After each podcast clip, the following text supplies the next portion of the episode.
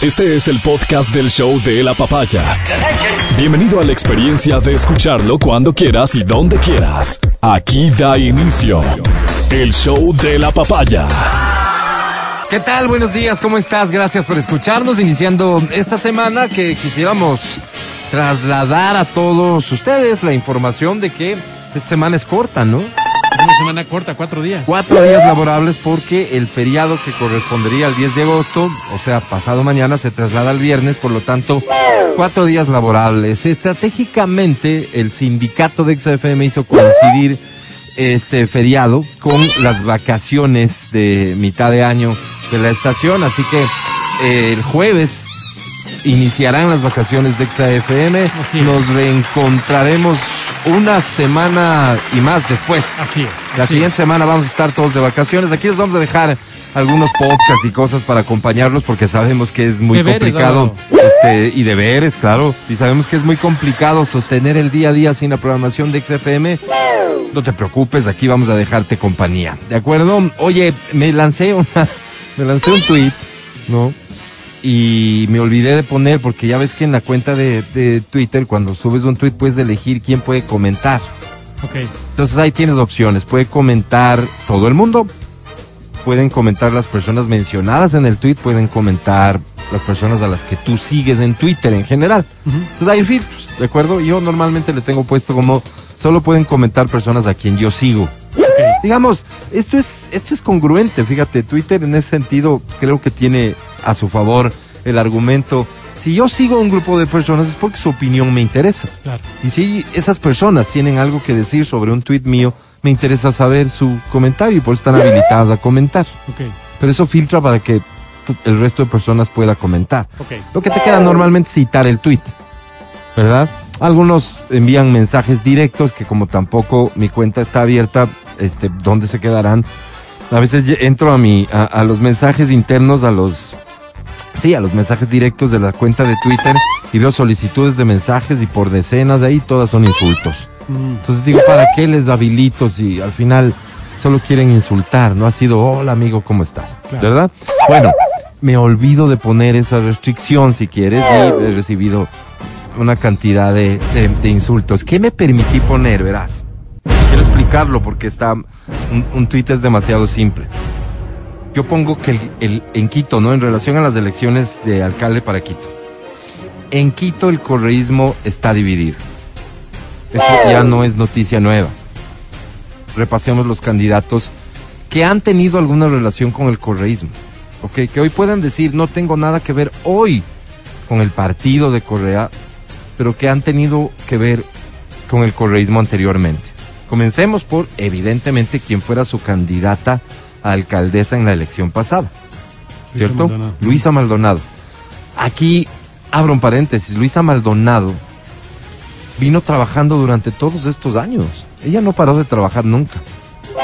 De hecho, yo tenía conocimiento de que trabajaba muy de cerca con la prefecta de la provincia en visitas a barrios, en cosas así. O sea, su actividad política, digamos, ella no lo abandonó por completo. No es que de la elección anterior se vuelve a aparecer ahora queriendo ser nuevamente candidata, que lo va a hacer y que aspirando a la alcaldía. No, no. ella, de lo que supe, ha mantenido un ritmo de trabajo importante. Me dijeron que incluso de la mano con la prefecta en muchas cosas. Eso, el hecho que hoy no sea representante del Partido de la Revolución Ciudadana, yo creo que ya en términos políticos, electorales, no la ubica como, ah, ella no es correísmo.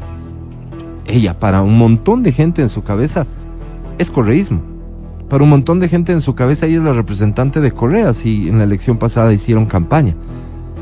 Y más si es que esto es cierto, de que no ha parado de trabajar. Evidentemente proviene, no, no, yo no sé si decir responde, porque esas ya son cosas detrás de la política que uno no sabe, pero que proviene del correísmo y que está identificada con el correísmo, está clarísimo que sí, ¿verdad? También tenemos a la otra señora, se me escapa su nombre, Mati. También. ¿Me puedes recordar, no? Alguien que me recuerde. La señora que también va a ser candidata y que tiene de compañero de fórmula para la prefectura de Pichincha al ex arquero de la selección ecuatoriana de fútbol, el Chinto Espinosa. Se trata de María José, María José, ¿no? María José Carrión. Ella evidentemente también está vinculada al correísmo, estuvo vinculada al correísmo, identificada con el correísmo. Honestamente no le veo posibilidades ciertas, pero estoy hablando de los candidatos que están ahí y que trabajarán más o menos en, es- en esa base, si quieres, de propuestas, de programas, en fin. No me resultaría extraño que ante los ciudadanos que son afines al correísmo, ellos estén disputando ese electorado diciéndoles, no, no, yo, yo, yo gozo de la confianza del superlíder porque, porque sí, porque yo le demostré con trabajo. Ahorita, ahorita estamos distanciados, qué sé yo, ¿entiendes? Es como ellos al final están peleando lo mismo. Si la política fuese eh, racional, creeríamos que los, sus planes, sus proyectos y sus programas, cuando menos serían súper coincidentes. Digo, porque, insisto, tienen el mismo origen político, ¿verdad? Ok, ahí está Jorge Yunda. Jorge Yunda tiene un origen en el correísmo. Fue funcionario del gobierno de Correa cuando todavía existía el CONARTEL. Fue asambleísta por el partido de Correa cuando eran todo 35. ¿No es cierto? Y hasta ahí él mantuvo una relación cercana con el partido. Después es quien le gana la elección a la candidata del correísmo en la última de la alcaldía, pero ¿tiene un origen con el correísmo? Lo tiene, evidentemente lo tiene. Y está el candidato oficial del correísmo, Pavel Muñoz. Yo no recuerdo un escenario así. Antes. Cuatro figuras que además no es que, que son cualquier figura. Todas han tenido su trascendencia dentro del correísmo. Todas. Parto diciendo entonces el correísmo está disperso. El correísmo. Este correísmo del que se especula, se habla, se dice, yo, según yo, ahí están, ahí están las estadísticas que demuestran que es una fuerza política indiscutible cuya lealtad de votos gira alrededor del 20 y tanto por ciento, 25 por ciento.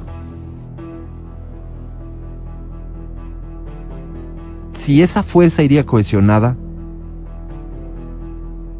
es probable que ganen la alcaldía, muy probable. Si esa fuerza va dispersa, ¿cómo se van a dispersar esos votos? Hablo específicamente del 2025. Esto no quiere decir que por su cuenta Jorge Yunda no haya sido capaz, que creo que en efecto demostró que fue capaz de despertar otro porcentaje de votos. Llegó al 20% de votos en la elección pasada. Y el correísmo mantuvo su casi 20% también. Entonces Jorge Yunda fue capaz de despertar otros votos. Lo mismo puede ocurrir ahora, pero, pero va a haber una dispersión, va a haber. Innegablemente va a haber. ¿Qué tienes por poner como si esto fuese de dos lados nada más? Es decir, a eso quiero llegar, pero no es precisamente así. Vas a tener un pocotón de candidatos que representan a un ala que es súper interesante hoy por hoy, que no quieren verse ni como correístas ni como anticorreístas. Son candidatos que leen, que leen encuestas, que, que, que asimilan información y que dicen, es que la gente está cansada de esta disputa entre correísmo y no correísmo. Esto desde la perspectiva electoral, ojo, porque no estoy hablando del tema de interés de la ciudad. El tema de interés de la ciudad aquí no está en discusión, no es, no es de eso de lo que estoy hablando, estoy hablando de temas electorales. La gente ya está cansada de, de la discusión, de las peleas. La gente quiere soluciones, etcétera, electoralmente. Esto no es nuevo, pero de lo que veo yo en los primeros anuncios de los candidatos, la gran mayoría están concentrados en eso. Algunos hasta lo dicen de frente, que lo que estoy diciendo. La gente está cansada de las disputas, de las discusiones, de las peleas. La gente quiere soluciones. Y mi campaña entonces, se entiende, va a tener que ver con eso. Me voy a olvidar de, lo político, de que está es correísta, anticorreísta, y me voy a concentrar en soluciones para la gente. Entonces, si uno se pone a hacer un análisis así, sensato, dice, Ojalá eso fuera cierto y ojalá eso funcionara. Dos requerimientos. Que sea cierto que lo van a hacer así, pero que funcione. Me refiero, una vez más, electoralmente. Si el tema de la racionalidad de los planes, los programas, serían los que provocan la intención de voto, al final el voto. ¿Vos crees que algunas de las personas que resultaron electas, hablemos de seccionales, en donde se puede decir hay varios candidatos, la asamblea, ¿tú crees que algunos estarían donde están? ¿O hubiesen resultado electos si fuesen en serio sus programas, sus propuestas? Yo cité el otro día aquí y yo dije, fíjate tú cómo Jorge Yunda alcanza la alcaldía de Quito. Y si yo le pregunto a alguien aquí, ¿cuál fue su propuesta? ¿Qué hizo que la gente se movilice alrededor de él? No sé si hay una respuesta. No sé si hay alguien o hay muchas personas que puedan decir, yo voté por esto. Es decir, alrededor de propuestas específicamente. De lo racional, de cómo van a solucionar los problemas. Yo personalmente me temo que no hemos llegado a ese estado de madurez y que la gente no está buscando eso en sus candidatos, que son otros los factores que inciden.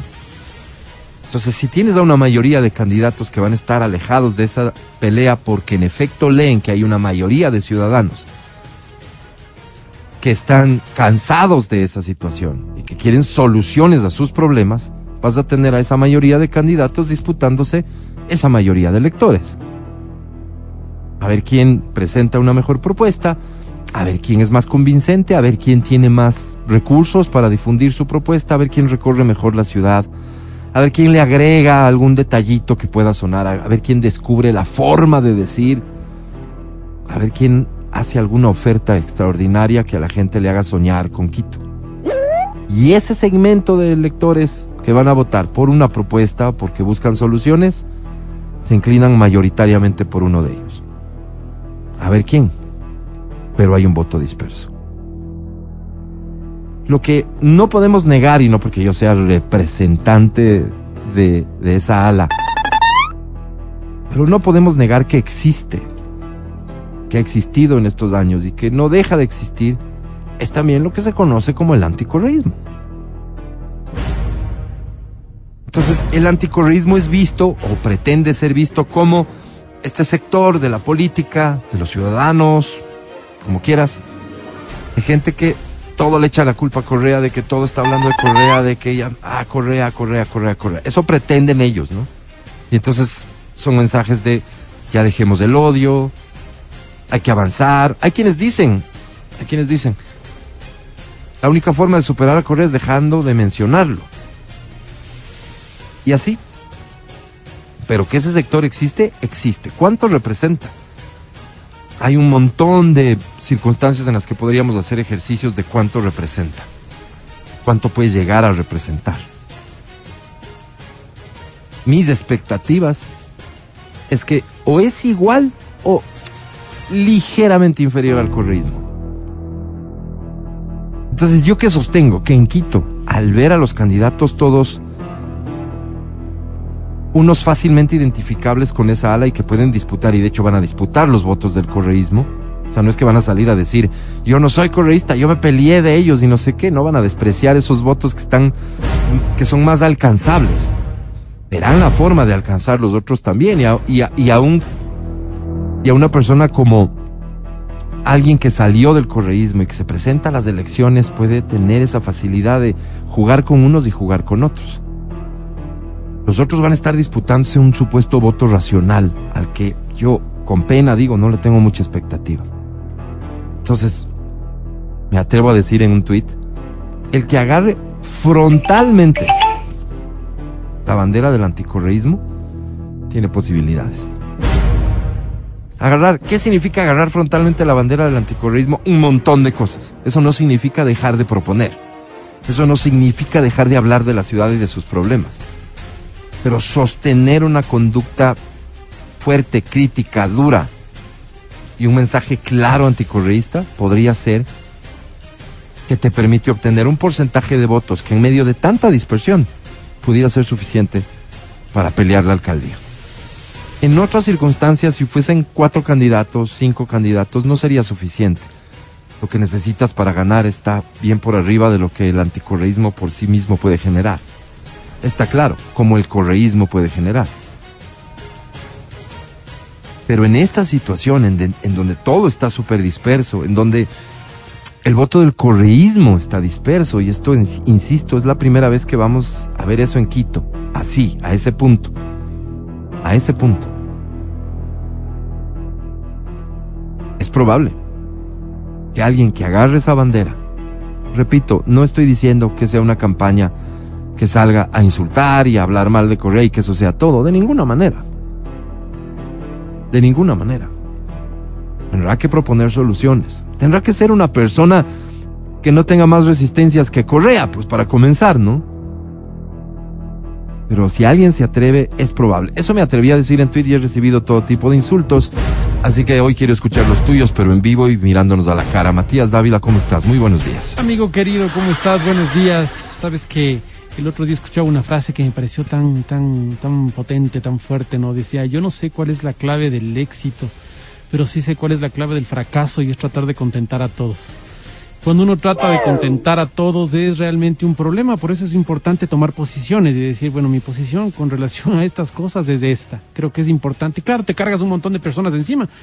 Lo que te pasa a ti, el hecho de, de que te insulte a la gente en, en una red social, pues representa eso, ¿no? Tomé una posición y evidentemente las personas que están en otra posición, pues al no haber propuesta, porque creo que creo que un poco parte también de eso, ¿no? Parte de la de la pasión, la política la política en este país tristemente se ha convertido en un juego de pasiones y en un juego de, de argumentos. Y no sé si en otra parte funcione diferente.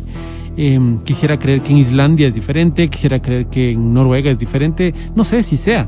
Ahora, ahora que estoy muy metido en el tema de psicología social, leyendo mucho al respecto, pues digo, creo que no, creo que también pasamos por, por otro tipo de otro tipo de filtros. Me gustaría que sea diferente, ¿no? Yo aquí hay que habría que dividir eh, el, el, el, el, sistema como lo quieres y el sistema como es, ¿no? Entonces, eh, creo que es importante entender también esto, ¿no?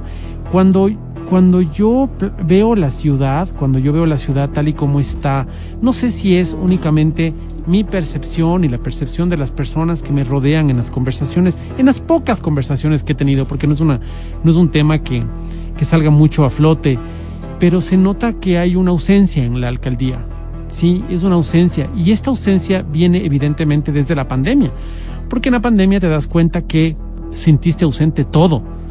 Sí, en la, pandemia lo que, lo que estuviste fue en tu casa y realmente los, los focos de interés fueron otros, otros totalmente.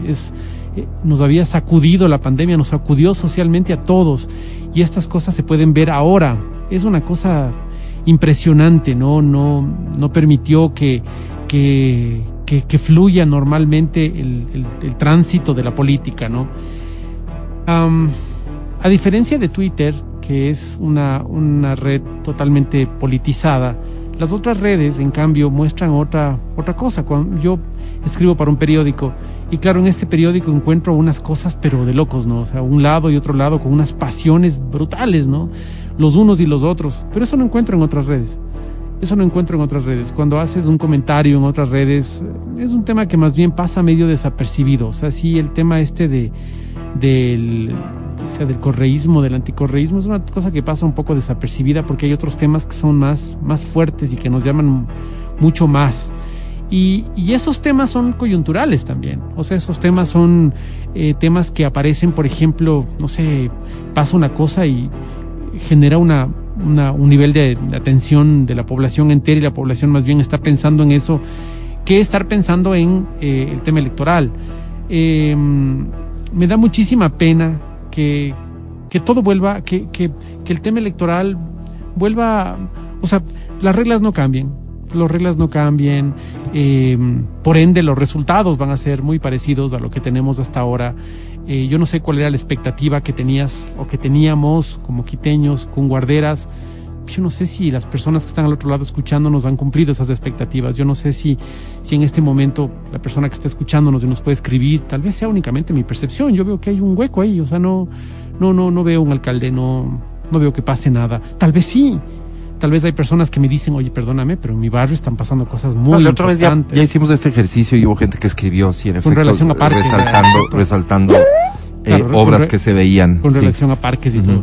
Yo no sé si las personas sientan lo mismo. Yo, yo siento un vacío. Y, y- siento que y asumiendo que hay personas como vos que sienten vacío, ¿no es cierto? Esas personas, ¿qué van a buscar en la próxima elección? Exacto. Entonces aquí viene lo interesante, ¿no? Tú dices qué bonito fuera ese voto racional, ese voto que piensa en propuestas y que dice, Sí. a ver, yo quisiera que, mira, mira lo que nos están proponiendo, nos proponen un espacio de arte, un espacio lo que sea, a esto le apunto. Pero el, barco está haciendo agua por tantos frentes que la primera cosa por la que votas es, oye, que no nos robe. O sea, qué triste, ¿no? Una, dos, A ver, ahí te paro, perdón Mati, pero hagamos de esto una conversación. Está interesante. Lo primero es que no nos roben. Ojalá fuera así. Ojalá fuera así. Es que imagínate, Mati, a ver, a ver, que no nos roben como premisa. ¿Verdad? Ante la sospecha. Digamos que solo sospecha. Miro las encuestas y sé que esa no es una premisa del ciudadano, que no Mm. nos roben. No de todos al menos mm, y veo que hay un montón de gente que no le importa lo que se dice ni lo que se ha demostrado sobre tal o cual.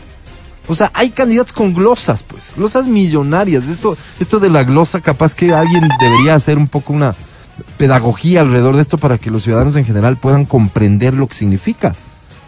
Significa que detectaron que fueron responsables por per- perjudicar al Estado y que van a tener que devolver plata al Estado. Eso significa. Ni más ni menos. Que debería Pero- ser pero- premisa de no ser confiables nomás, pues. pero por eso digo, entonces es un hecho como que creo que ese punto en particular, si no es, no, no es mi requisito, no de la mayoría al menos, no es el requisito fundamental. Ok. No. ok. Tal vez, tal vez, em, claro, aquí, aquí tenemos otro problema, ¿no?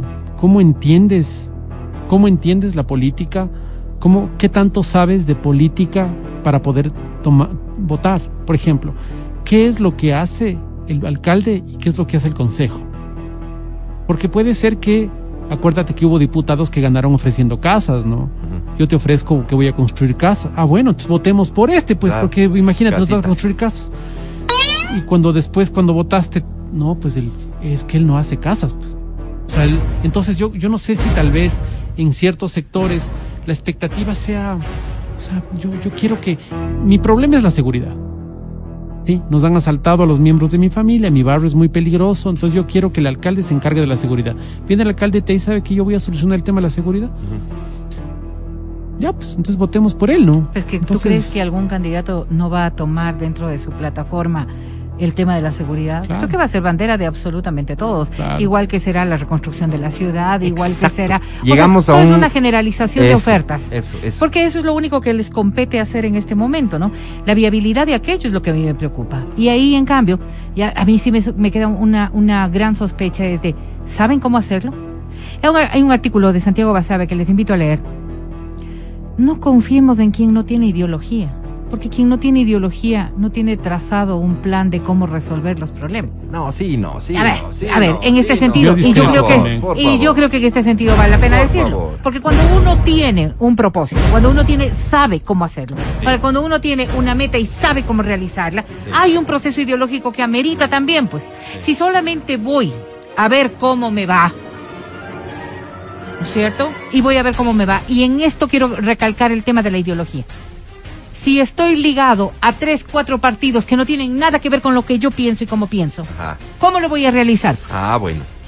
A ver, ¿cómo lo voy a realizar? Eso que acabas de decir, Vero, lo separo por completo de lo primero que dijiste. Bueno, eso es que no tiene tener que ver, ideología, es que no tiene que es, ver, es sea, igual no tener hay- plan, programa, hay, ridículo. hay una Pero circunstancia que- de resolver Pero que los alrededor temas. de una candidatura, sorpresivamente de un candidato que piensa de tal forma, estén partidos que piensan de la manera diametralmente opuesta, para mí sí es un llamado ¿Cómo, de pues? atención. ¿Cómo sí lo vas a hacer? ¿Cómo lo vas a hacer En eso ahí? como Es alerta que, es sí. que sabes que hay una cosa interesante, ¿no? Sí. Ahora en la sociedad. o sea, y es ni que- más ni menos que partidos extremos, ¿no? Claro, porque es que vos piensas de este lado y estás auspiciado por este otro lado. Sigue, Mati. Ahora una cosa que es, me parece interesante ahora de los líderes que están saliendo ahora. ¿Quiénes son los líderes para, para, para nuestros jóvenes, para, para los, las personas, los, los, los jóvenes, a, a- los adultos jóvenes, ¿quiénes son los líderes? Tal vez para los muy jovencitos sea un Messi, tal vez sea, no sé, pues un... Referentes, quieres decir. Sí, un Elon Musk, sea... Entonces, estas... Bad ¿quiénes- Bunny, aunque no te guste. Bad Bunny. ¿Cuáles son, ¿Cuáles son las ideologías de estas personas que han logrado tener éxito? Entonces vos dices, no sé, pues no sé cuál sea la ideología, pero han logrado cosas interesantes. Es decir, aquí discrepo el tema de la No, ideología. no va por ahí. Mira, acabo de hacer un programa, bueno, no lo hice yo, pero lo programamos la semana anterior, Mm. respecto de cómo van a votar millennials y centennials. Ok, Que sí, con- son alrededor del 35% de los nuevos votantes. Ajá. ok. ¿Cuáles son los intereses que tienen? ¿Cuáles y son? hacia eso es evidente que van a responder los candidatos. ¿Cuáles son? Ecología, medio ambiente, animalismo, lo que tenga que ver con este tipo de cosas son las que les interesa. No lo que diga Messi, no lo que diga Bad Bunny, lo- no lo que diga el otro, ni lo que digan los políticos tradicionales. No, pues es que o no sea, es lo que tienen diga. una visión respecto del mundo que es distinta. Pero cómo, cómo ejecutar aquello. Pero, Y pero- ahí sí tiene mucho que ver también. Porque los, lo- lo- los jóvenes no, no es que sean pues eh, totalmente desconocedores de las cosas, tienen sus propias visiones distintas a las nuestras indiscutiblemente. ¿Sabes qué y pasa? quieren Me respuestas encanta cuando distintas a las, las nuestras. personas se sienten en la capacidad de analizar a los jóvenes de ese punto. Ni en los adultos. No, mi hijo, pero ni en las personas que o ya sea, han La mostrado- no, no, no, sociología pero- para algo es. pues. Pero, pero si la sociología no ha logrado, pues.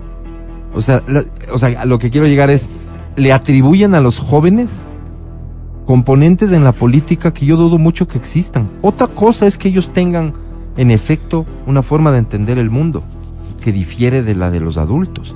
Los adultos no votan, pues, por las cosas racionales que entienden y quisieran y saben que... No, no ¿Por qué votan. los jóvenes lo van a hacer? ¿Por qué, por qué si llega un candidato a hablarle de los temas que sí le interesan? No discuto que no le interesen. No, no es eso lo que estoy discutiendo. Lo que estoy discutiendo es, ah, los jóvenes van a votar por el candidato que se He muestre dicho más lo amigable que les por... interesa, lo que ¿no? les interesa. Entonces, Pero si los adultos no votamos por lo que nos interesa. Aquí habría que ¿Qué tal pensar si una cosa interesante. ¿no? racionalidad? Por Es que ejemplo, ¿por qué otra votó la gente por Jorge Yunda? La gente que votó por Jorge Yunda, ¿por Pero es qué que lo qué hizo? porcentaje, pues. Es ¿Cuál que eso fue? es lo que hay que ver. ¿Cuál fue? no podemos 20%, Vero. definir. Sí, ¿Cuál claro. fue- cuál fue? Y el 80% Vero, votó Vero. contrario. pues, Alvarito. 20% Pero el votó. 80% votó de Sí, otra pero con 20% manera. Pero ganó. ganas, es el Claro, tema. claro, es el tema. Entonces, el, el punto es, poco más. a ver, con este, Menos. con este 20%, este 20%, ¿por qué votó? Votó porque porque realmente la propuesta de Yunda de poner el Estadio Olímpico en la mitad del mundo, cosas como esas, ¿le, le calaron? ¿O votó porque Jorge Yunda hace unos conciertos increíbles? No, tampoco creo eso. O sea, seamos, seamos, seamos. ¿O porque es un si ya, tipazo? especu- porque si ya especulamos, especulemos frontalmente. Yunda, el tipo que proviene del pueblo y que es capaz de llegar arriba. Esa identificación, un tipo que en lo visual, que en lo discursivo, que en sus formas, etcétera, hace clic perfectamente con un montón de gente de ahí abajo que dice, de ahí abajo en, en esta lamentable escala de lo social, que dice, bueno, este, este tipo sí se parecía a mí, este tipo sí me representa. ¿Y cuánto del voto a favor de Yunda representa el rechazo a otros también? Que es el punto al que yo voy. Cuando nosotros idealizamos lo electoral de la forma en que muchos tienden a hacerlo, idealizar lo electoral, por ejemplo, es decir, los jóvenes votan de esta forma porque esos son los temas que les interesa. A mí me gustaría ver estudios en donde realmente se demuestre eso. Lo que no está en discusión es que los jóvenes tengan esos temas de interés. Los adultos tenemos temas de interés y no votamos por esos temas de interés. Votamos En por otras cosas, estratos. otras emociones. En ciertos estratos. Oye, ¿por En qué no la hablamos, gran mayoría. ¿Por qué no hablamos del voto licuado? ¿Cuál es el voto licuado? Este voto licuado debería ser lo que representa mi voto. Hay un pequeño sector de la población que vota porque históricamente ha votado por ese partido o históricamente le ha seguido a ese candidato. ¿No es cierto? Pero habrá otras personas que votemos por. Y tienes una lista en tu cabeza que ni siquiera defines. Una lista donde puede haber medio ambiente, donde puede haber cultura, donde puede haber fiesta, donde puede haber esta identificación social, lo que tú quieras. Pero este componente, o sea, de las, de las 20 cosas que yo tengo en mi cabeza que ni siquiera he racionalizado, no sé que están ahí, este candidato cumple con 11. Entonces es el apropiado.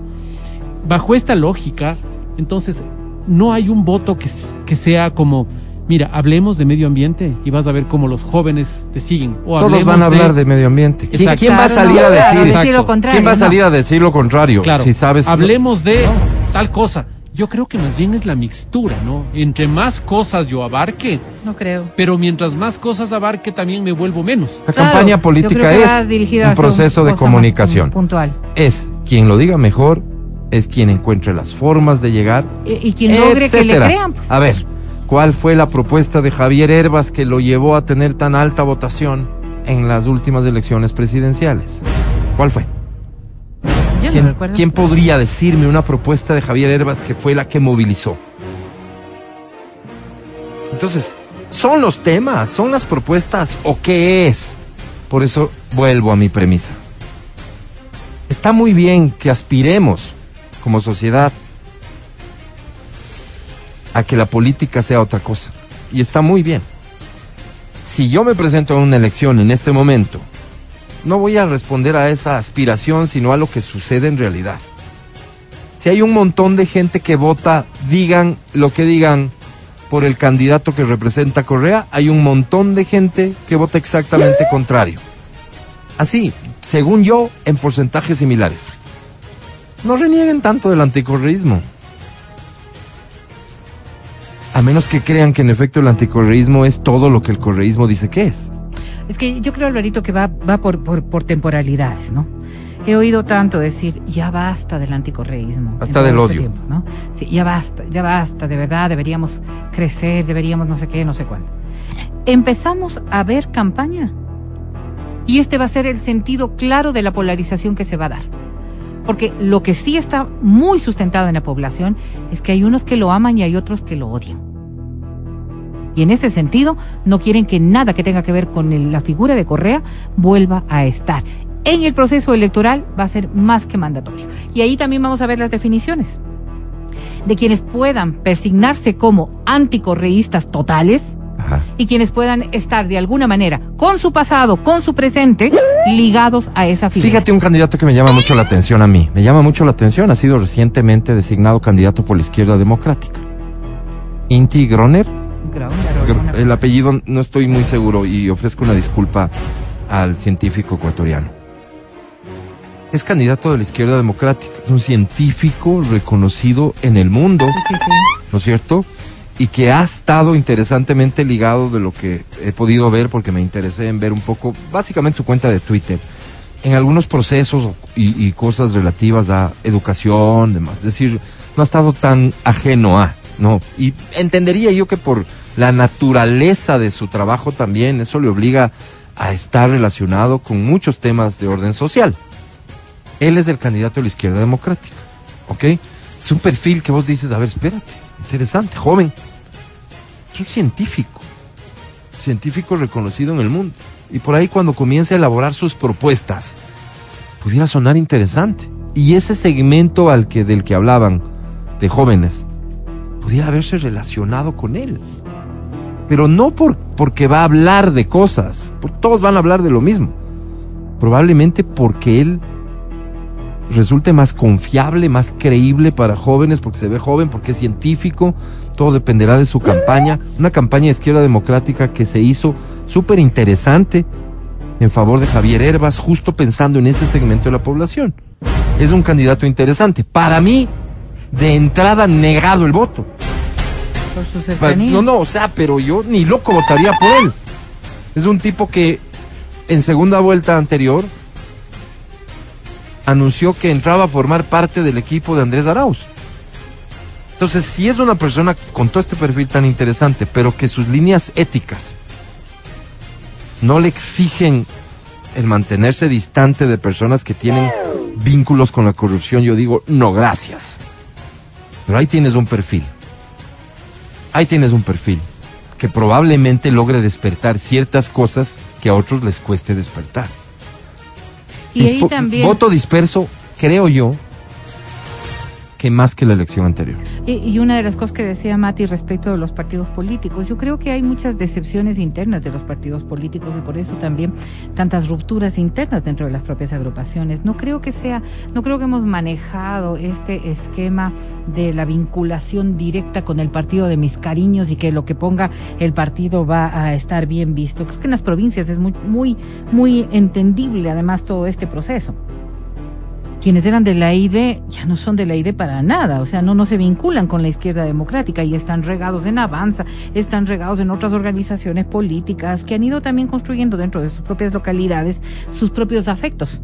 Porque lo que sí debemos entender es que los afectos, más allá de que me cuestione, porque yo, saben que soy mujer de partidos, mujer de ideologías, o sea, yo, yo pienso en esa, en esa posibilidad pragmática en realidad, yo veo que las, las identificaciones son con las personas. Y cuando las personas están inmersas en la idea o eh, en, decía yo, en Avanza o en Pachacutic o en cualquier otra organización de carácter o, o un movimiento de carácter local, pues es con esa persona con la que tienen afinidades, salvo que para muchos el tema de la corrupción sí es mandatorio. Y yo veo que sí hay un rechazo mayor. Lo que ocurre es que nos vamos olvidando. Nos vamos olvidando de a quienes se lo dijeron, de a quienes le cogieron, de a quienes... Me contaban casos de provincias del oriente ecuatoriano, por ejemplo, de verdaderos caciques que existen allí y que se han mantenido. Unas veces con este partido, otras veces con este otro partido, otras veces lanzan otro movimiento. O sea, no hay, no hay este proceso de identificación por dónde voy a resolver los conflictos, sino este es el hombre. Ahora, la normativa les impide tener más de tres elecciones, pero de ahí si no, habría un montón de gente que podría estar reeligiéndose y reeligiéndose. ¿Qué le pasa al electorado? Le falta racionalidad y educación. Y eso no lo vamos a construir de la noche a la mañana. Y capaz que a todos nos hace falta, no hables Y solamente hacia afuera. doctorado en Y, general. y peor, y peor con el proceder político, pues. Claro, porque eso no, no, no abona Claro, pues, en lo que, lo, eso. que, lo que dijimos hace semanas aquí, ¿no? O sea, el presidente Moreno cumple el 42% de la, de la propuesta que hizo en campaña, se va y no pasó nada. Entonces, cuando tienes ese tipo de, pres- de, de antecedente, dices, "Mm, entonces, para, o sea, ¿qué garantías tengo de que si el señor A me dice que va a hacer esto y esto, lo va a Sí. cumplir? Ninguna, Así es. ninguna. Yo creo que mejor es quitar esa ridiculez de, de- de plan de gobierno del, como requisito de inscripción. Y eso se puede hacer un análisis profundo de que es un absurdo, no solamente porque puede constituir un engaño.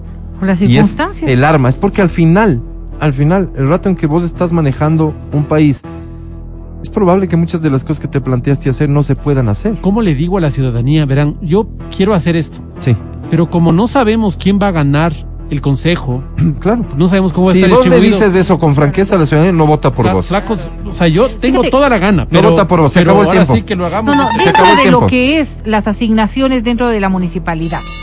Esto que le dan a cada una de las empresas, de esto que le dan a cada una de las comisiones o como, como quiera se distribuye los presupuestos. Hay presupuestos que no logran ser ocupados porque las coyunturas y las circunstancias no los permitieron Trabas. y tienen que devolver esos presupuestos. Cuando si la organización fuese distinta, y no es cierto, y el mismo consejo o el mismo alcalde a través del consejo logran llegar y decir, esto que se iba a aplicar acá y que no están ocupando, pasémosle rapidito acá, que es donde se está necesitando. O sea, sí creo que hay muchas modificaciones que hacer. Gracias muchachos por sus opiniones siempre. Si la racionalidad acompañara a nosotros, nos acompañara al momento de ir a votar, seguro en, en Guayas, por ejemplo, Adri María Fernanda Ríos no estaría candidata, pues no. Y cito esto porque no sé de qué manera María Fernanda Ríos pudiese significar hoy, al hoy, cuando la escogen como candidata, una posibilidad para solucionar los problemas que tiene la provincia del Guayas. No alcanzo a verlo. Me parece que esto cae en la lógica de elegir candidatos conocidos y que van a jalar a quién? A ese votante que no es el que actúa como muchos creen y todos deberíamos aspirar. ¿Cómo viste eso. En tu provincia, no, no, terrible. Yo pensaba que era eh, la típica, el típico meme, ¿no? Como, ah, ya se lanzaron toda la farándula, ya se lanzó María Fernanda Ríos. Y dije, ah, de ley es noticia falsa. No, no era noticia falsa. María Fernanda Ríos, ¿qué antecedentes tiene ella?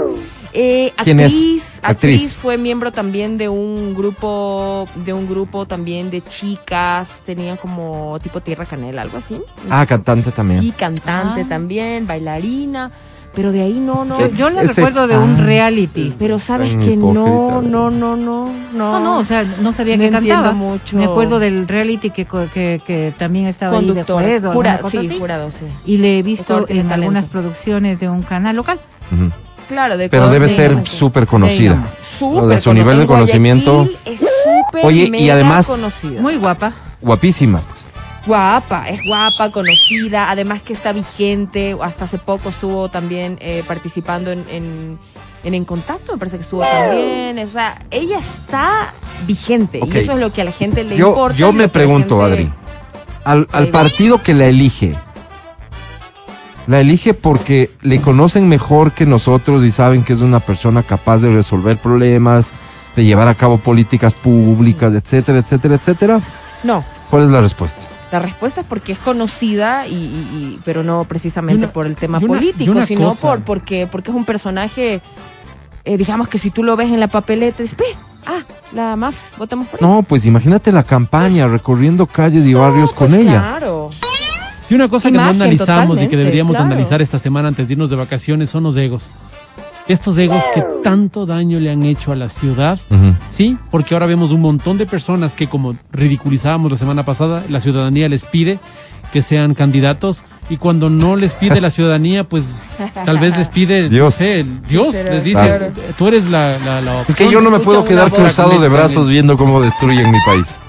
Por Dios, pero Claro. yo creo que también, o sea, debería haber algo así tipo, basta de aceptar candidaturas, basta, basta, por favor, o sea, El problema es aceptar sin duda, pero el problema nace de proponer.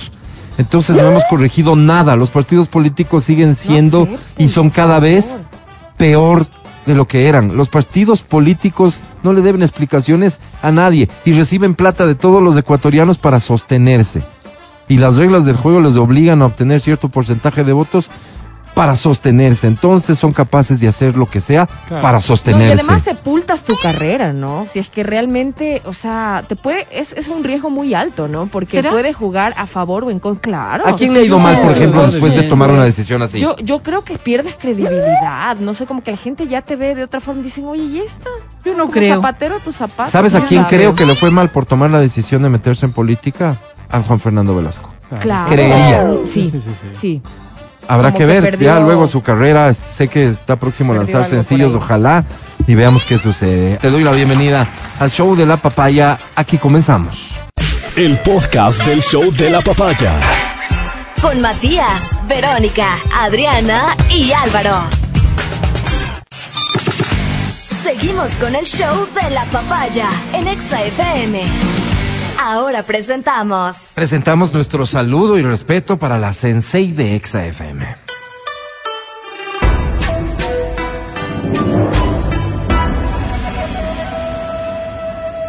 La multifacética Verónica Rosero.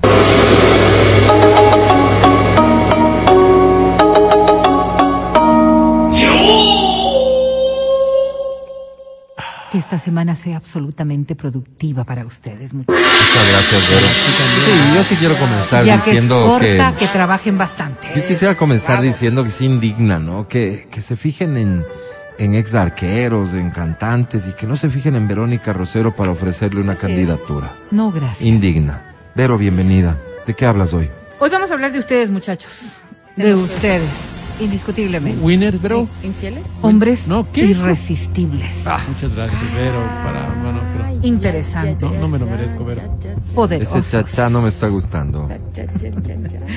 Y la verdad es que, eh, a criterio de muchos expertos, cada ser humano tiene, tiene dentro de sí un ser irresistible. Mati, Y ponme los del 1 al hombres 10. van por ¿Qué tan irresistible soy?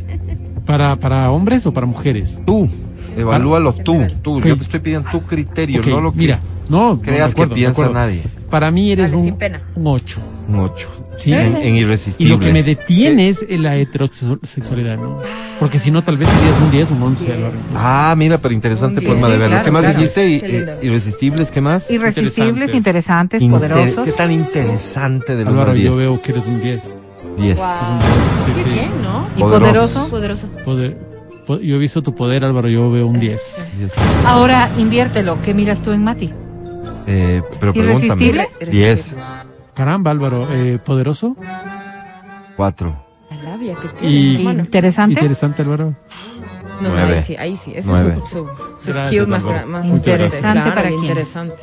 Mucho el misterioso. Es que en serio, si ustedes siempre van a dedicarse a atacarnos. No, no, Allá afuera Déjame hablar. hay más de una mujer que se fijaría en nosotros. Interesante para quiénes. Interesante para quiénes. Bueno. Obviamente no para todo el mundo, No, bueno. pero sí tienen un perfil muy llamativo. cae, y aquí viene, aquí viene algo.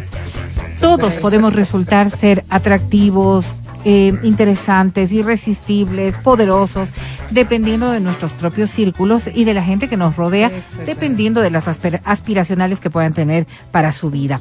Pero ¿qué es lo que hay que motivar aquello? Es a que vayan creciendo estas cualidades, para que vayan incrementando también nuestra propia autoestima y podamos hacer buen uso, buen uso, de veraz. este tipo de cualidades, ¿no es cierto? Ahora, ¿qué clase de hombre eres tú? Pues fíjate, posiblemente sí eres irresistible. Hay varias condiciones que debes ir cumpliendo para ese propósito. Pero para tus hijos. me creo, en La primera, caso. por ejemplo, que tomes la iniciativa. ¿Cuánto de aquello haces? Y tomar la iniciativa significa que sepas lo que quieres hacer, que sepas hacia dónde vas, que puedas dar esos pasos. La mayoría de las mujeres calificamos esta característica como fundamental para que un hombre sea irresistible. Esto tiene que ver es con tenga- seguridad en uno mismo. Sí, claro. Sí, sí, sí.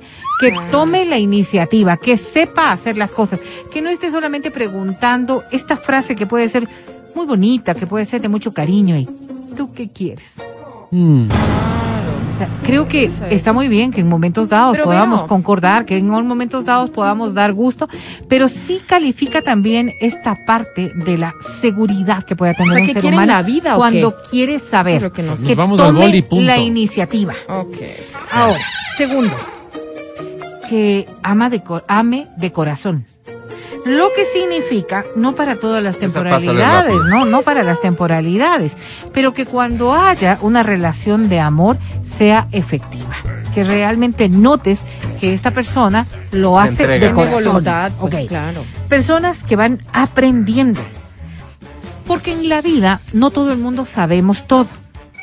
Es imposible que Pero ¿qué podrías enseñarme Tú podrías tú? aprender todo. Le de diría todo yo a y una cada pareja, rato. ¿no? Sí, sí, sí, claro.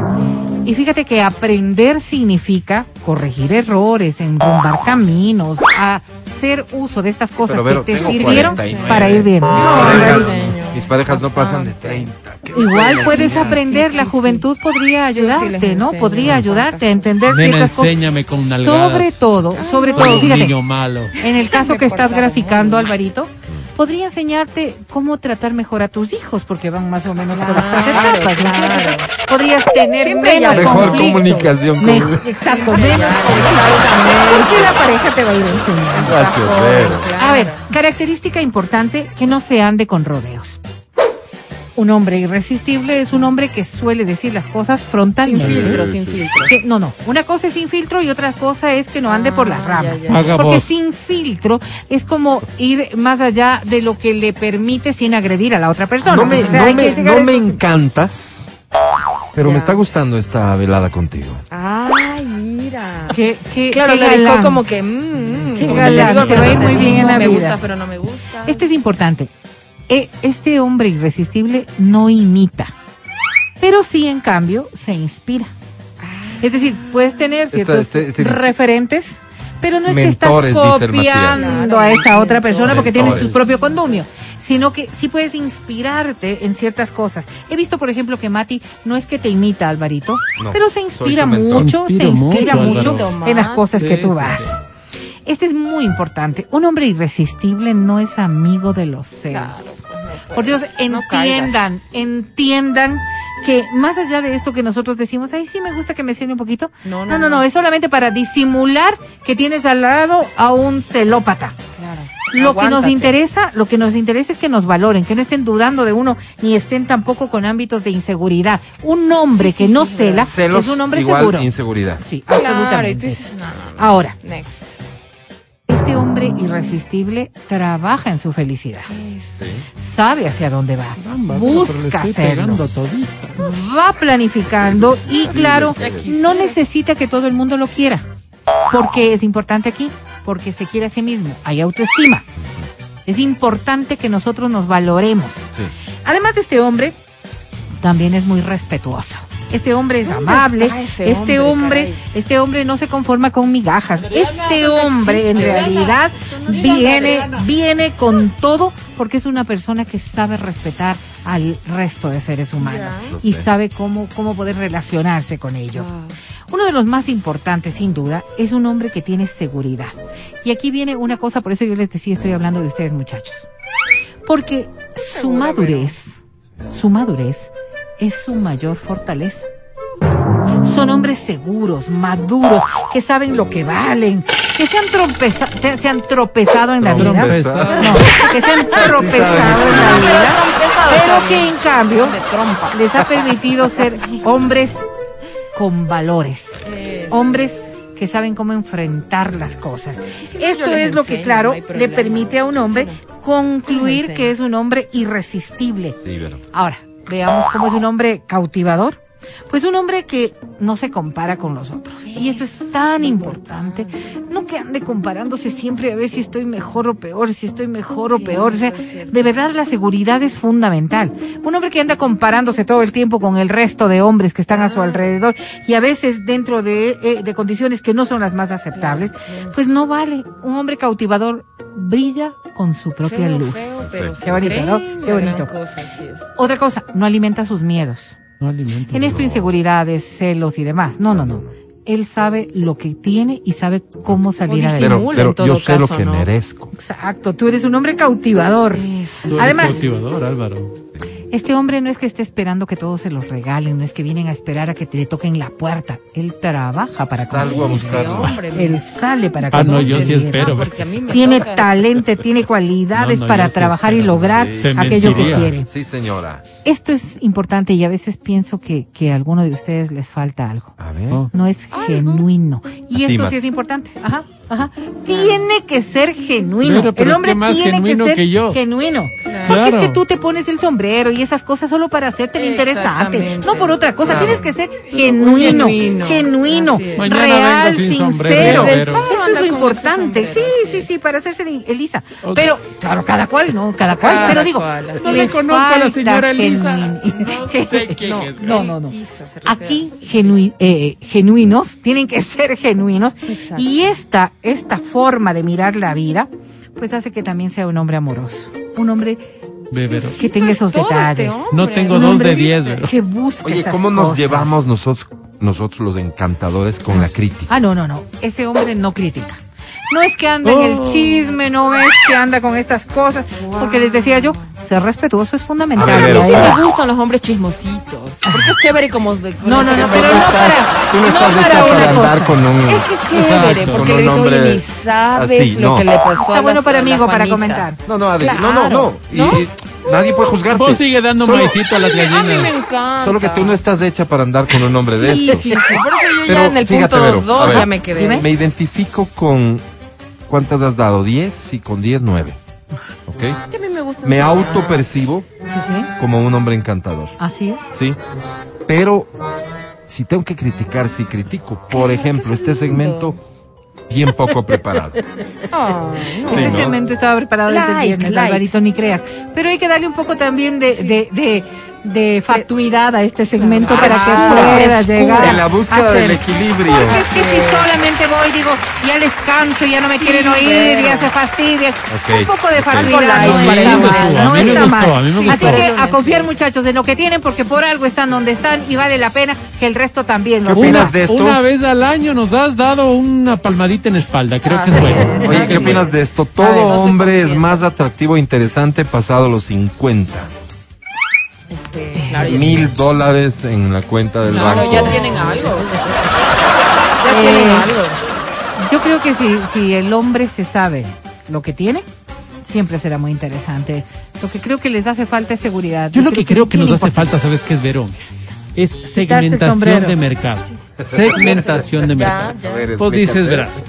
A estas que les encantan los cuerpos, los... No. No voy No, por No, ahí. pues O no, sea, no, No, no. ni queriendo, No. claro. Entonces, entonces ahora que... A estas. se Co- como, lo- como la Vero Exprésate. mira, mira, como la Vero ha analizado Continuo, algunas personas y algunos tipos de, no sé, de estas nuevas orientaciones A ver, ve, ve, ve, ve, segmenta el Sapio- tuyo, dale, haz, sapio haz el ejercicio. Ah, haz el ejercicio. Sapio, ahí vas tú, dices de estas sapios sexuales que dicen Ahí vas tú, ahí a las Sí, sí, sí. mujeres que no les importa, porque no es mi fuerte, pues, Eh, la parte no. física. Ni queriendo. Pero en cambio hablo Adri, medio bonito. déjale que hable medio- solo. Entonces, por ahí hago mi primera segmentación. A ver, ¿no es entonces tú eliges primero las personas, mujeres, Claro. Que prioricen ¿qué? ¿El intelecto?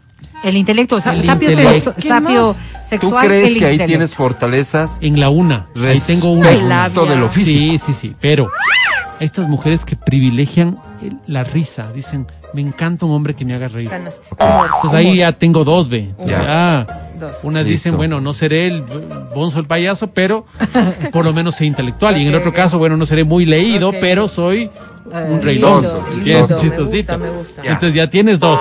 Ya. A ver. ¿Qué porcentaje de la población fémina estará cubierta ya ponle, en ya esos ponle dos que sea un grupos? 7%. No. Ya, pues es un O 7% que más, o cae. El tema pues. del humor. sí. Ya O cae. más. Claro, O claro, más. claro. General, el humor, Claro. sí. Y así sigue No, Son segmentando. combinaciones, son combinaciones, porque, mira, o sea, yo coincido contigo, ¿no es cierto? Un hombre inteligente es absolutamente llamativo. Un hombre, un hombre que sepa, que conozca, que todo. Pero tiene que estar alineado bajo mi no me perspectiva, ¿no es cierto? Claro, A ver, porque, claro. Eso porque es clave, si es que, pues. si es que es Yo un para un hombre montón de mujeres un Matías, pobre animal. Si es que es un hombre Tú, Mati, inteligente para como un montón de Matías. mujeres un pobre animal No, por, pues por, no. por las No, ideas no, que no, no. expresas. Claro, no. Jamás en la vida, Dios mío, porque dos horas hablando con este hombre, le pego. Claro, Oye, claro, pero, claro, pero claro. también Vamos con el humor, Para vamos con algo, el humor. para algo serio, pues también, o sea, ay, sí me hizo reír, muy divertido y todo, y chirísimo. No, no, no, a ver. ¿Qué? Vamos, vamos con el humor. nomás. Con el humor. Porque el humor es una condición maravillosa. Es un recurso que hay que saber aprovecharlo en el momento pertinente. ¿Qué saco yo con un payaso que esté todo el tiempo haciendo bromas Chiro, y chistes? No le aguanto ni la hora, pues ni la hora, pero no.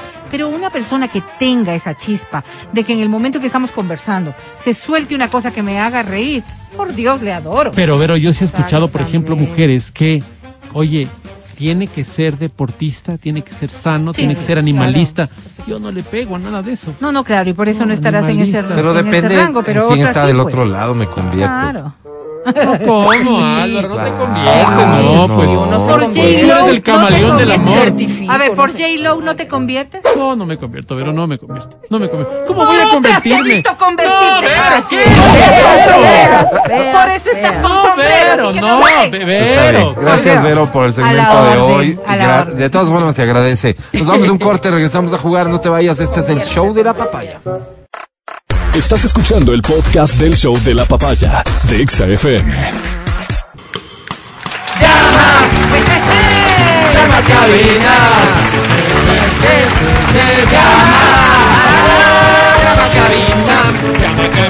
Aló, buenos días. ¿Con quién tengo el gusto de hablar? Así te vamos a contestar cuando te animes a marcar al 25 23 290 25 59 555. Quien te responde es Vale. Si tienes alguna queja de cómo ella está atendiéndote, me la dejas saber en el 099 2500 Es 9913. como el informe, cómo conduzco, ¿no? Básicamente estamos en una etapa de evaluación, así que estamos intentando recibir todo el feedback de nuestra audiencia. Ahora, tú dirás, ¿y para qué llamo? Bueno, para pasarla bien, para volverte una persona pública, conocida, popular y famosa. Y para llevarte boletos para los siguientes shows que se avecinan. Show. ¿Qué show hay, Álvaro? Adelante, por favor, con el listado que es largo. Dice así. Adelante. Número uno. Uno.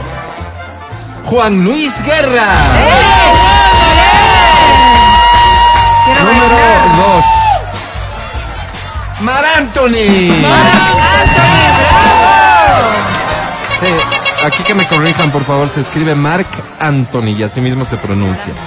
¿Ya? Que te hacen leer mal. Número 3. Danny Ocean. Número 4, atención. Wisin y Yandel. Es cierto, no te lo mereces. Número 5. Sebastián Yatra.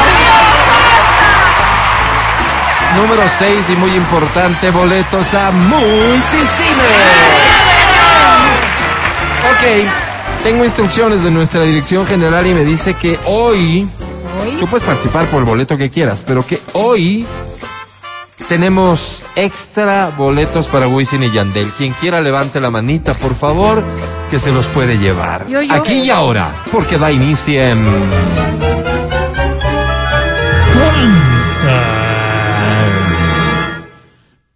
Canta, cholo, canta, suelta la varón. Imagínate siendo parte tú del concierto de Wisin y Yandel. Tú ahí, disfrutando de ese show. ¿cómo estaremos? Con todo su catálogo, con todas sus canciones, hit tras hit, imperdible. Agosto, mes de los puntos extras. A ver. Ocho puntos extras. Hoy. ¿Qué día es? ¿Ocho? ¿Ocho? Hoy, Sí, Hoy es ocho. Hoy es 8 de agosto. sí. Hoy es ocho. Le restamos el número. Que llevábamos te queda igual a cero. Pero, oh. Cero puntos extra. Pero aprovecha porque desde mañana es menos uno, quitan. menos dos y así. Veamos, esto, esto tiene sus bemoles, ¿no? Comenzamos con esta que dice así. Ahí va. Perdón, mi error. No te preocupes, Alvarito. Esta es una canción que merece la pena cantar. Se llama Las Puertas del Olvido, es del grupo Los Iracundos. Súbeme a Los Iracundos. Hoy estoy romántica, Álvaro. no hacen más que hablar de mí. Sí, yo sé que pusimos esta el viernes, pero el jueves, perdón, pero Cuando miro el mar, que nos gusta Hace una mucho. semana. Que una mujer fantasma allí Te estoy diciendo que existe, que la ponemos mucho, pero es porque nos. Es que estoy respondiendo mensajes que recibo. No saben que mirando el mar Venga. yo veo mucho más allá ¿Cómo dice? Canta, Matías. que a ti. Yo te vuelvo a encontrar Sí. y encuentro luz para mi oscuridad. Es tu turno. Porque se ocupan tanto de mí. Yo quiero que me dejen sufrir, llorando el gran amor que ¿Qué perdí. te di? Ah, que te di. Así quiero vivir. Pero, pero queda bien, te perdí. Las puertas del olvido cerré. Ese no es lugar para ti. Estás entre las cosas que amé, aunque ya te perdí. Gracias, mundo. Gracias a ti, un aplauso fuerte para ella. Gracias por corregir todo lo mal que venía en este segmento. Gracias por hacer de este momento un momento inolvidable. ¿Cómo te llamas? María Luisa, María Luisa, María un placer Luisa, saludarte. wow, ¿Cuál es tu qué apellido? tu nombre. Bermeo, Bermeo. ¿Cuántos años tienes, María Luisa? 42. Disculpa, disculpa, no escuché bien tu nombre, María Luisa. ¿Cómo te llamas? María, María Luisa. Luisa María dice. Luisa. Bermeo. Oye, María Luisa, mi inquietud sí es real. ¿Cómo se les dice a las María Luisas con cariño, digamos? Malu. Malucita, Malucita. Malú, Sí. ¿Nos permites? o Luchita, ¿Y cómo preferirías? Malucita, Malucita. Bienvenida, Malucita. ¿Casada, soltera? casada, ¿Casada Oh. con quién? con mi marido. ¿Sí? ¿Cómo se llama? ¿Cómo se llama? No te avergüences. Qué chistosa eres. ¿Cómo se llama? Roberto, Roberto. ¿Cuánto tiempo de Ay, casados? bandidota. 15. 15 años, wow. Toda una vida, ¿no? Es para un caballo casi la mitad de la vida, Álvaro. Mueren a los Oye. 25. Mal... Clase Malucita, de comparación. Malucita, del 1 al 10, ¿qué tan feliz eres? Ah, nueve. Nueve, nueve. ¿Qué no. falla, María? Perfectos. Sí, sí. ¿Qué Sí, sí, falla? es que ¿Qué la vida falla? no es perfecta, Vero. Nueve Bueno, siendo pero- generosos, ¿no, Pero Malucita? algo es, de alguna pata estás cojeando, ¿cuál es? Ella. No, ¿Qué? ya sé, ya A sé. ver, no, no, no. Vero, Vero, Vero, tú me conoces. Dale. Lo perceptivo que soy, tú me conoces. ¿Cómo no? Hablemos del problema, Malú. La intimidad. Oh. Es ahí donde no da la talla, ¿no? A ver, pero, bien. ¿qué, ¿qué edad tiene Roberto? 50 y algo. Ok. 55. Ok. Ok. ya. Y ese es el 7 que está bajando la calificación Claro, para que claro, no haya un claro, dije 7. No, pero es que No, si son cinco claro. rubros que se evalúan, De para ley. llegar a nueve necesitamos un siete. Sí, Claro, ahí, Oye. entonces ahí estamos. Está bien. Eh, es un Qué problema pena. de, de qué específicamente, de falta de detalle, de frecuencia, de erección. Resistencia. ¿De Puede ser, puede ser detalles ya, pero no, lo demás Ah, no. A ver, solo porque ya, es que ya nos metimos en el formulario de problemas Claro, ya en la intimidad. Ya no hay cómo dar vuelta atrás. Las erecciones están bien. 10. 10. Diez, digamos, Listo, yo ¿no? la, Ok. la duración, digamos, Duración. de del, del, del momento íntimo, Malucita. Diez. Diez también. Ah, Bien. sí se aguanta sus tres minutitos y medio. ¿A qué se refiere esta pregunta, Vero? No, Tiempo refractario. Tiempo. Es que cuánto se demora entre un acto y otro acto. Ay, qué Hay dos actos, o eso ya dejamos para la historia, Malucita. Son dos. Hay dos. Hay dos. Bueno, Perdóname, la frecuencia de los encuentros amatorios, dice aquí. Frecuencia. Una por semana, tres por semana, una vez al mes, dos veces al año. Uy, dos veces al año, pero qué. ¿Qué, qué formulario para Ah, es, Sí, es es que ya los que- qué ministerios pena, como qué pena hay que Sí, llenar, qué Malucita, pena. qué pena. O sea, ¿Cuál es la que está más esto. próxima a tu, vi- a tu vida? del mes ya? Una vez al mes. Una vez al mes. Una vez. Se justifica plenamente el 7. De hecho, eres generosa, Malu. Eres una gran mujer. ¿Qué premio quieres? Entradas al cine. Con todo gusto te presento a la academia. Recuerda que hoy tienes cero puntos extra, Ay, pero qué pena. ¿cuándo, ¿cuándo eso ha sido un problema? Academia. Malu. Yo no hago nada que no deba hacer.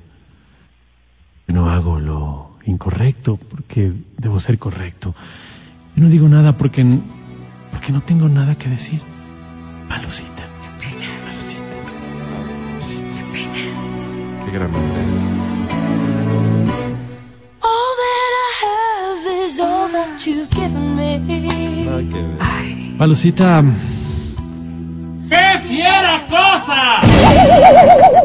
Tú estarás muy ¿Qué dijiste? Avísame dónde vives para mandarte una rosa, pero me lo avisas por interno. Qué bonito. Sí, a ti y a Roberto, evidentemente, a ti y a Roberto. Eh, vaya a enojarse. Mi querida Malucita, sobre 10. Lastimosamente tiene. Uy, ya perdí. Uy, ya perdí. ¡220 nines! ¡Felicitaciones! Lindo Gracias, día. Malu, por cantar tan bonito. 11-18. Atención, por favor. Queremos abrir todas las posibilidades para las personas que quieran hoy boletos para Wisin y Yandel. La siguiente canción también la puedes cantar vía WhatsApp.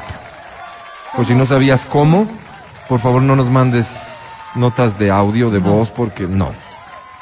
Canta por escrito. Qué bonito. Esta dice así. Brindo por ti y por mí. ¿Quién se anima? Y que tú seas muy feliz. Es Tormenta. Un amor muere y otro comienza. Así se llama. No miremos atrás. Brindo por este final. Un poquito de rock and De roll. nada vale llorar. Un sentimiento es como un sueño que puede terminar. Dice. Amor,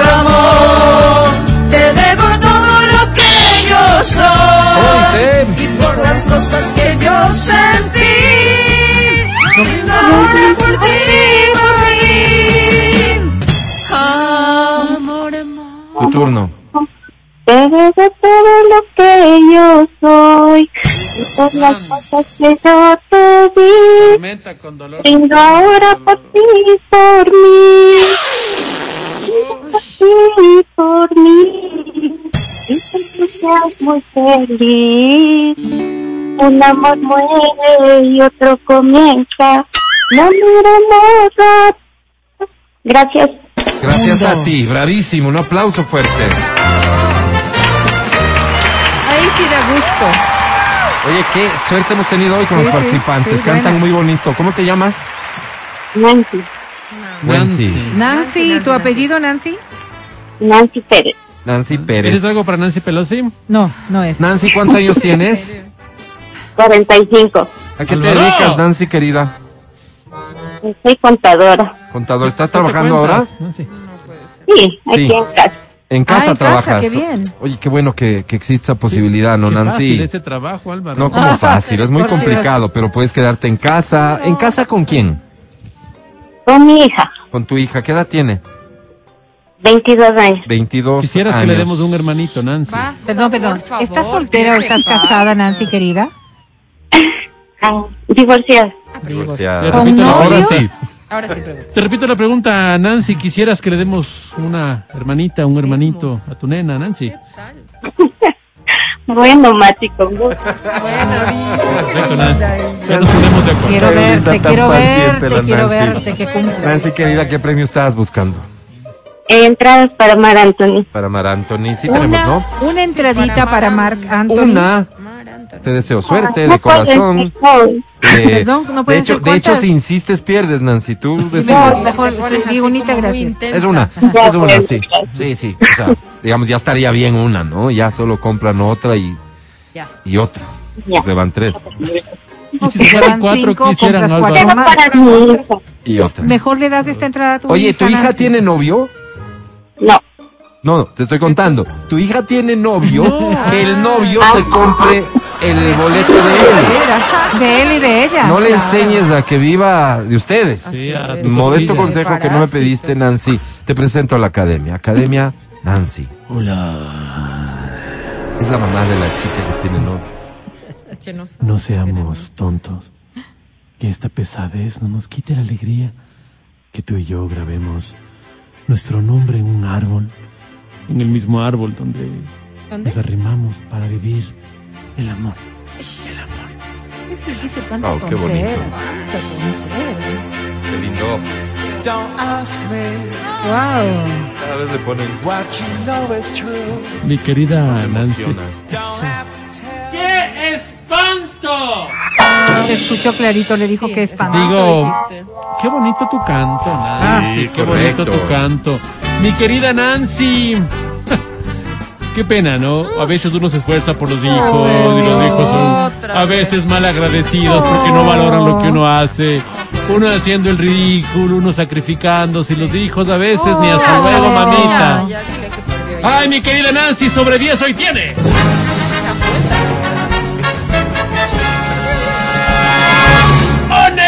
¡One Undre!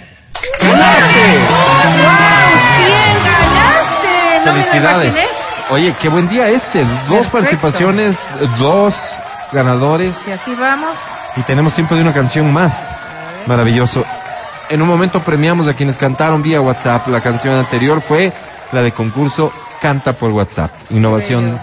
Ni más faltaba del show de la papaya. Siempre. 11.23. Siguiente canción dice así. Qué bonita canción. Esta canción se llama Porque yo te amo.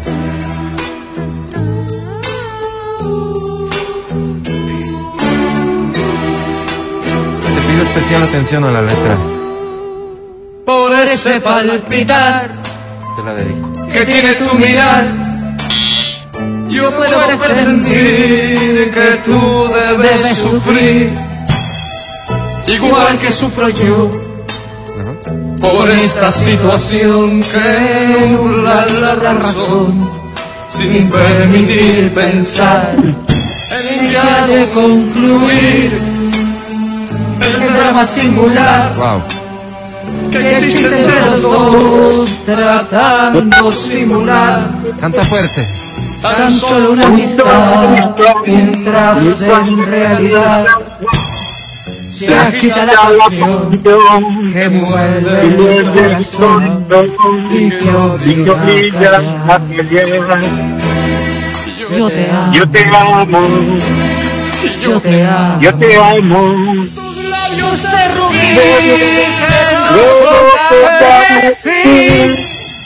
Parecen murmurar mil cosas sin hablar. Y yo que ¿Qué tal estoy te aquí? Sentado frente a ti, me siento desangrar, sin poder conversar, tratando de decir, tal vez será mejor, me marcho yo de aquí, para no vernos más, total Sí, más que me da, ya sé que glúteos, sufriré, y al final tendré tranquilo el corazón Amén. y poder gritar yo te amo la versión Gritar, gritar. yo te amo Más fuerte. yo te amo gracias Bravísimo.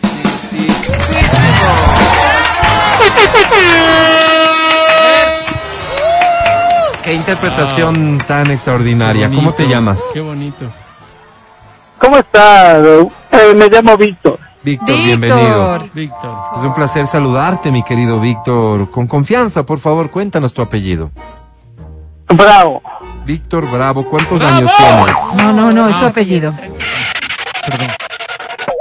¿Cuántos años tienes, Víctor? Tengo 35 años. 35. ¿A qué te De- dedicas, Víctor? Sí, jovencito. Sí, eso es la, al negocio inmobiliario.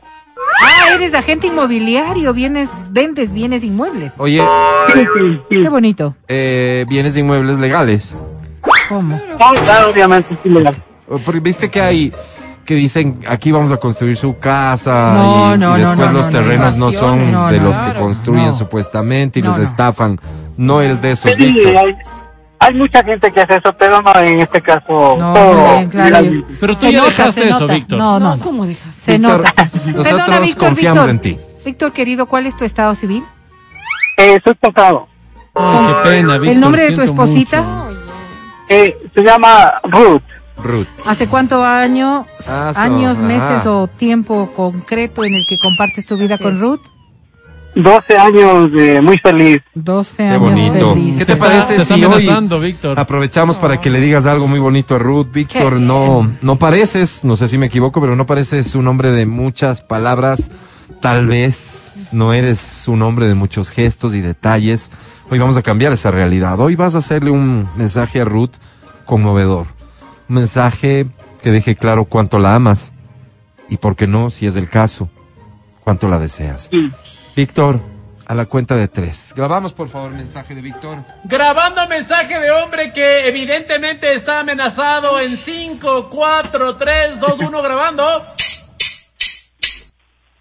Ruth, las únicas palabras que te puedo mencionar es que soy muy feliz a tu lado y siempre deseo estar junto a ti. Gracias. No me importa saber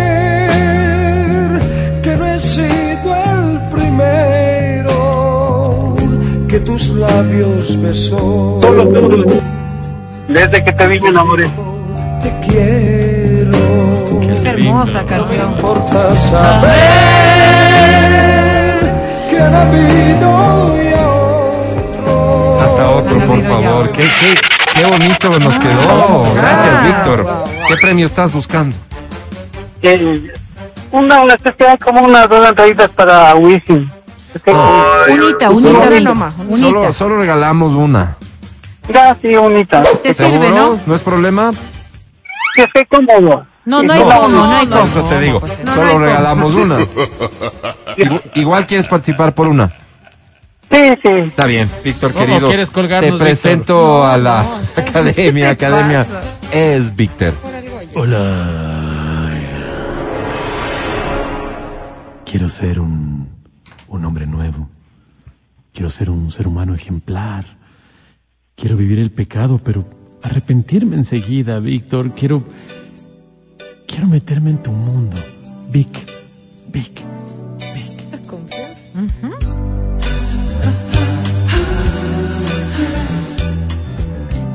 Mi querido Víctor. ¡Qué fiera porquería! Te dijo fiera porquería. Sí, le dijo. No digo, mi querido no Víctor. Me mejoraste el día. Estaba un Ah. lunes horrible, pero me. Ah, mejoraste perdón, el perdón, día. perdón, perdón. Víctor querido, si te digo que perdiste, ¿dañaríamos la relación que tenemos entre tú y yo, Víctor? Qué pena. ¿Sí? Creo que dijo que sí a la academia. Ok, mi querido Víctor, habiendo oído claramente que sí sobre 10 tienes, Víctor. Ay, qué pena, creo que perdió. ¡Eleve! ¡Ganaste! ¡Felicidades, Víctor! Yo privilegio a mis amigos, Álvaro. Nos vamos todos a Wisin y Yandel. ¿Qué tal? ¿Sí? ¿La fiesta se arma con Wisin y Yandel? Sí. Bueno, sigue pendiente del show de la papaya. Ya volvemos.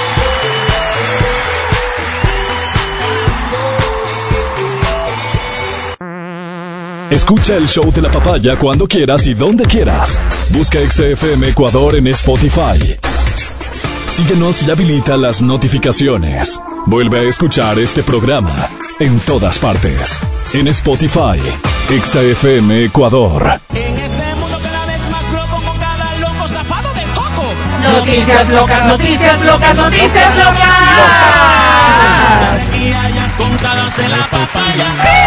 Eh, no entiendo por qué le ponemos esta etiqueta al amor, pero si para algunos es loco, lo voy a respetar. ¿Qué se trata? Del poliamor, ¿verdad? Qué bonito. Levante la mano quién estaría Yo, de Álvaro. acuerdo con que nuestra constitución recoja como una posibilidad el poliamor. Yo, O sea, yo digo no. para que a mis espaldas, preferible que sea. Vamos a las legal, urnas, si es que fuésemos a las urnas en este momento, absolutamente opuesta. ¿quién votaría a favor, quién votaría en contra? En El poliamor, ah, ¿qué es el poliamor? Nos preguntan por acá, Matías Dávila, una breve explicación. Con mucho gusto, Álvaro. Poli, como su nombre lo indica, poli, autoridad. Por eso viene policía. Ah. Amor, de alguna forma, con autoridad, Álvaro. Qué lindo. ¿Qué- Todos ¿Cuál sería la explicación correcta? A ver, ¿qué es el poliamor? Amar a todo el mundo y ser amado por todo el Todos mundo. con todos. Sí, O sea, ¿qué? hasta bíblico, Vero. Yo quiero votar por eso. A ver, Estás hablando de relaciones No. de pareja Yo- yo- que pueden ser varias, y abundantes. Esa, es- esa es acomodaste. una mejor explicación, aunque sigue siendo tendenciosa, ¿no? El hecho es de que hoy tú puedes tener una relación legalmente establecida. Todos legalmente todos. establecida con una persona. Ahí puedes mismo. tener una relación. Habiendo tantas. Te habrá pasado en más de una ocasión que quieres ir a casarte y te dicen no puede casarse, usted ya está casado. ¿Cierto? ¿Qué ok, onda, y el- no? en el poliamor, y si el Estado así lo reconoce, tú podrías irte a casar y ya casado, casarte otra vez y así. Una relación poliamorosa. Bueno, esto sucede en Guatemala, donde definitivamente queda claro, tienen una visión del mundo mucho más pragmática y realista. Ya es segundo mundo, ya no es tercer mundo. Sí, segundo seguramente van encaminados al primero. Jesús Castañeda está casado con Nancy y con Paola. mundo. Ok. Tienen una relación poliamorosa. Perdón, pero ¿están casados? Eso dice aquí, Ver. Yo estoy, O sea, yo me limito. ¿Qué país dices que estás hablando? Es que si no me presta atención voy a tener Porque que seguir repitiendo las cosas pues, y el O tiempo no se hay nos va. pues, reconocimiento poligámico, pues, Alvarito. ¿En dónde? Por eso te digo, en- no en todos los países hay reconocimiento Pero por eso cité y dije. Guatemala y hablamos de segundo hay, pues, mundo, de viviendo. primer mundo. No sé, la nota dice aquí que está casado, con Es dos. que, es Álvaro. que es- tiene dos esposas. Dos esposas. ¿Quiénes son? Nancy Nancy y Paola. Imagínate la vida, imagínate la vida de este caballero, de, de- de Jesús. complicado. Complicada le verías tú, Ade. Complicado. A ver, expon tu punto. Porque Con tienen que no organizarse si ni con una pueden a veces. Entonces le toca organizarse con la una, tener horarios, que la una no se resienta, que la otra tampoco. Organizarse. Oye, ¿cómo Cuestión será? de organizarse. ¿Cómo será una bronca, no? El, espérate, el poliamor podría implicar, sé que no necesariamente, pero podría implicar que todos vivan bajo el mismo techo, Por es. supuesto. ¿no es cierto? Así No, no es. O sea, hay, necesariamente, claro. hay dos habitaciones matrimoniales. O una sola, grande. Una sola, claro, y ellas son. No, no necesariamente. Ellas se no, cambian. pues no, no, es no, que no. necesariamente nada, pero No, no. podría ser. Sí, sí. Pongámonos, Porque- pero pongámonos en el lado de la ética y la moral. Dos habitaciones matrimoniales, ok. ¿no es cierto? Dos caminos, Digamos, eh, típico departamento, casa en Ecuador, un, un solo dormitorio viene que con su baño privado, el Por otro supuesto. está afuera en el pasillo, Sí, ¿verdad? Sí, claro, como el, ¿No es cierto? Sí. Primera disputa, pues ¿quién va al, al, al que máster, tiene- digamos. al máster? Claro, Claro. Ah. claro. Claro. La que llegó primero, ok, pero o sea, yo soy segundona aquí. A ver, es que aquí también hay una cosa, ¿no? No Estás viendo las cosas pues. desde lo machista. ¿Por qué tiene que haber una... Claro, ¿por qué, por qué él? No Cuando sé. le toque. No, pues Eh, yo creo ver, que. ¿Dónde está mi machismo, perdón? Es que Verás, el máster que es de él, no pues, es, y ellas no se es van que son dos camas, una de ella y una de ella, y él va de los dos lados, de ¿no? todas. ¿Me entiendes? O sea, ¿por qué? A ver, no entiendo, no entiendo el O punto. sea, los tres tienen el mismo peso en esta relación, ¿no es cierto? Entonces Claro, los tres claro. podrían estar de alguna forma, los tres en la misma cama. No, no, no, pero tres- todo esto ya es, ya, ya, ya es entrar en especulaciones que no nos constan. No, no, no, lo el que te digo... poliamor se ejerce de la siguiente manera. En este caso, él está casado, tanto con Nancy como con Paola. Ok. No Paola dice la Nancy no nota, y si la nota no dice, no me, no, no, no, no hagamos conjeturas, que están casadas también entre Nancy y Paola. Ok, No, es No, él. no, no, no, con está casado con una Ah, y con otra. Pero como hacía Hugh Hefner, ¿te acuerdas? Claro. En la, en la casa de las colegitas, claro, iba, iban turnándose, venían al, digamos, al dormitorio máster que era de él. Esa es una buena se salida. iban como El dormitorio máster es de él. Claro, Martes, del que Y las esposas esposas. tienen Viernes. cada una su dormitorito. A ver, pero es que en el poliamor, en el Ellas poliamor, comparten el baño, el baño del pasillo. estamos hablando, estamos hablando de relaciones hetero, ya. Pero en el poliamor, en realidad, pueden amarse entre todos. A ver, una vez más, repito, todo puede ser. Es que Pero si no, la no nota tendría dice- razón. Es que estamos viendo ¿Qué- cómo no se tendría O sea, organiza. no razón? tendría, no tendría razón de ser poliamor. pues. Lo otro sería bigamia. poligamia. Sí, sí, sí. Es, es que ahí está la división. Claro, Cuando se habla de poliamor, tiene que haber una relación entre tres, entre cuatro, entre cinco, Claro, entre los mira. que estén dentro del grupo poli- Claro. de, de Muchas poliamor. congregaciones mormonas, por ejemplo, son poligámicas. Hay un hombre y un hombre tiene varias, Varias mujeres. mujeres, Y esas. Ya, no este es el caso de este ellos. señor. ¿ya? Entonces, no es las defi- poliamor. Eso dice aquí. Yo, yo, como ustedes bien saben, yo me limito a lo que recibo. Pero no me gusta estar de- inventándome para sí, quedar sí. bien con nadie. A ver, ¿qué, Y qué menos si desconozco el tema. Contrastar la información. Te estoy diciendo cómo es. Trata de no equivocarte. Este señor Jesús está casado con Nancy Ya. Y Pao. Paola. y tiene otro matrimonio con, Con Paola. Paola. Dices que es en Guatemala, ya de Viven- por sí es viven en o la es casa. ilegal. No dice si en el mismo dormitorio, no nada. Ya, Viven en la misma en la Se misma acomoden casa. como, como Lo puedan. único que yo ahí quería su opinión, no su sabiduría falsa. Es Ladri dice, qué jodido, ¿por qué jodido?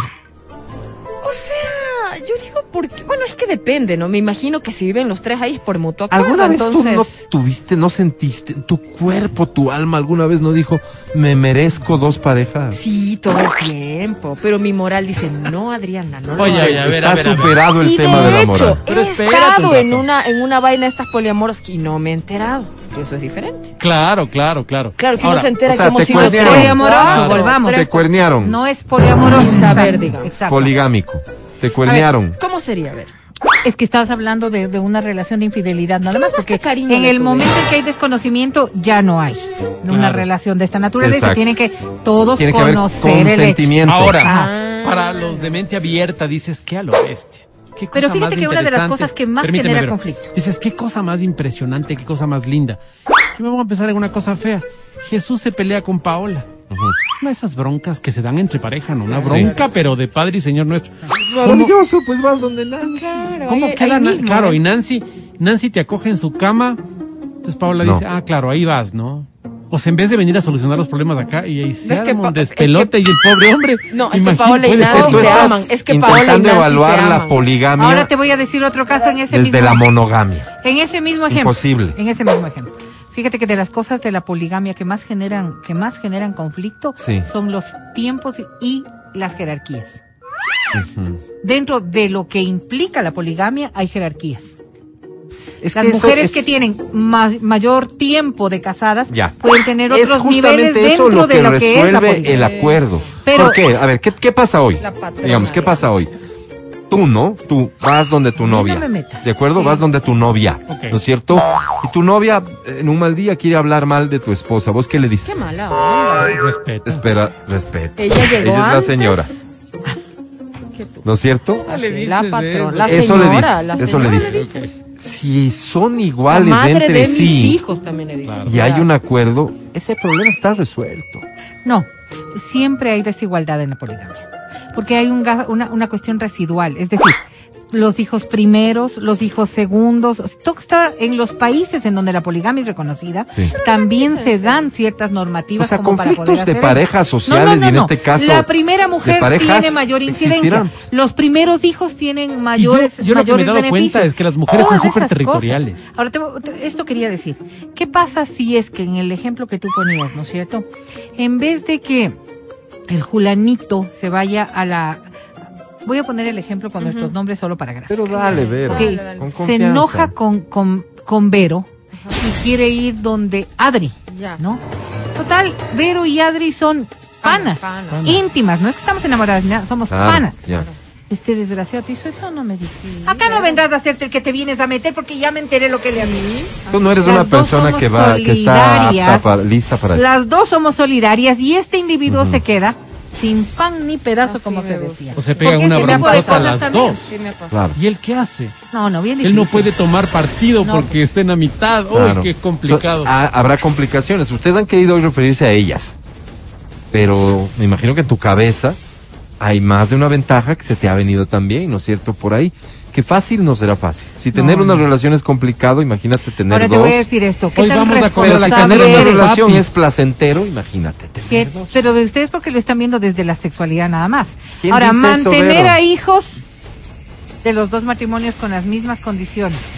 Mantener a las esposas con las mismas condiciones. Ah, le Manten- compraste, qué ¿no? machismo le tan compraste, horrible no que compraste. acabo de oír. Perdóname. Mantener a las voy a decirte esposas. algo, voy a decirte algo, Wow. Alvarito.